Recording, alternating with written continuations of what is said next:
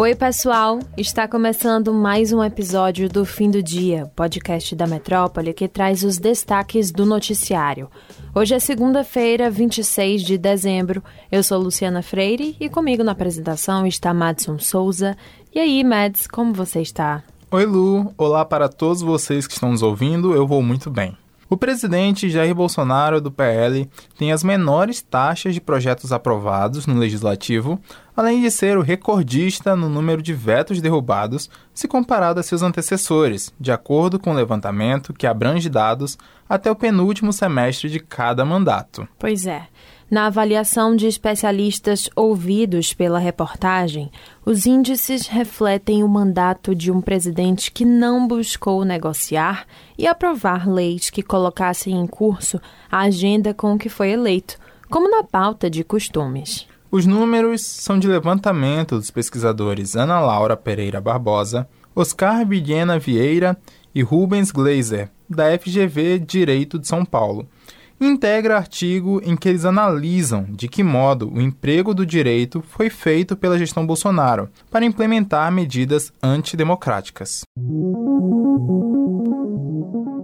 O papo ainda é política. Com quatro nomes, a Bahia mostra que vai ter força política no futuro governo do presidente Luiz Inácio Lula da Silva, do PT, que começa já no próximo domingo, dia 1 de janeiro. O governador da Bahia, Rui Costa, do PT, vai ser o ministro da Casa Civil. Já a cantora Margarete Menezes vai comandar o Ministério da Cultura. Além deles, João Jorge vai ser o novo presidente da Fundação Cultural Palmares e o atual secretário estadual de Infraestrutura, Marcos Cavalcante, vai ser o secretário especial do Programa de Parcerias e Investimentos, que é uma pasta vinculada ao Ministério da Casa Civil.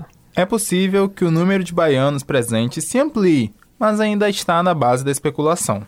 A Bahia foi considerada um estado decisivo para a vitória de Lula, como mostrou o Jornal da Metrópole do dia 4 de novembro deste ano.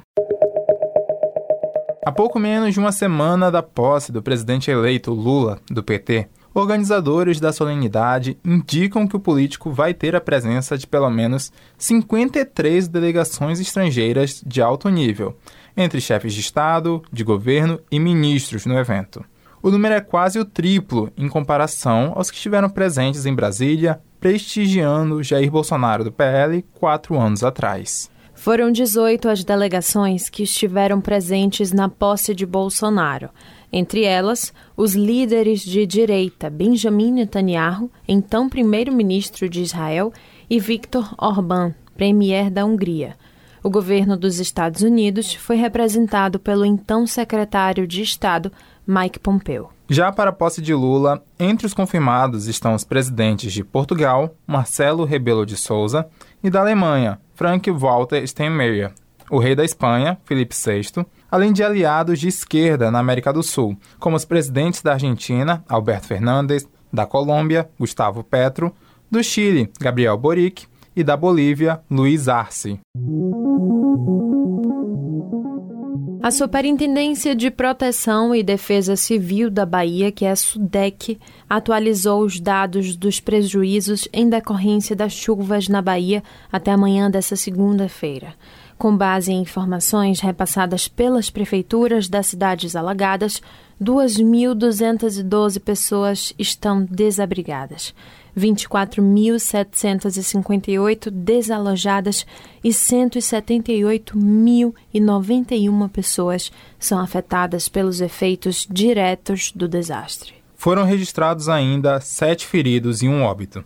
No total, 205.071 pessoas foram atingidas pelas enchentes em 106 municípios baianos.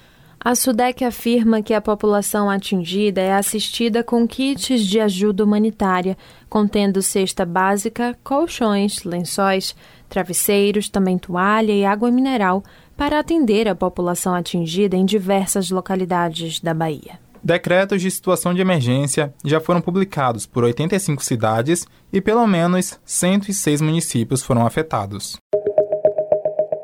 As mortes causadas pela Covid-19 deixaram 40.830 crianças e adolescentes órfãos de mãe no Brasil entre 2020 e 2021. O número é resultado de um estudo realizado por pesquisadores da Fundação Oswaldo Cruz e da Universidade Federal de Minas Gerais e foi publicado na revista científica Archives of Public Health. O levantamento levou em consideração os dados do Sistema de Informações sobre Mortalidade, que é o SIM, pertencente ao Ministério da Saúde, no período dos últimos dois anos, e também dados do Sistema de Informações sobre Nascidos Vivos entre 2003 e 2020. Uma das limitações da pesquisa é que as informações de mortes de 2021 são preliminares divulgada nesta segunda-feira, dia 26. A pesquisa traz o parecer dos autores de que houve atraso na adoção de medidas necessárias para o controle da doença, provocando grande número de mortes evitáveis. Os pesquisadores também alertam que a morte de um progenitor, especialmente da mãe, está ligada a desfechos adversos ao longo da vida e tem graves consequências para o bem-estar da família.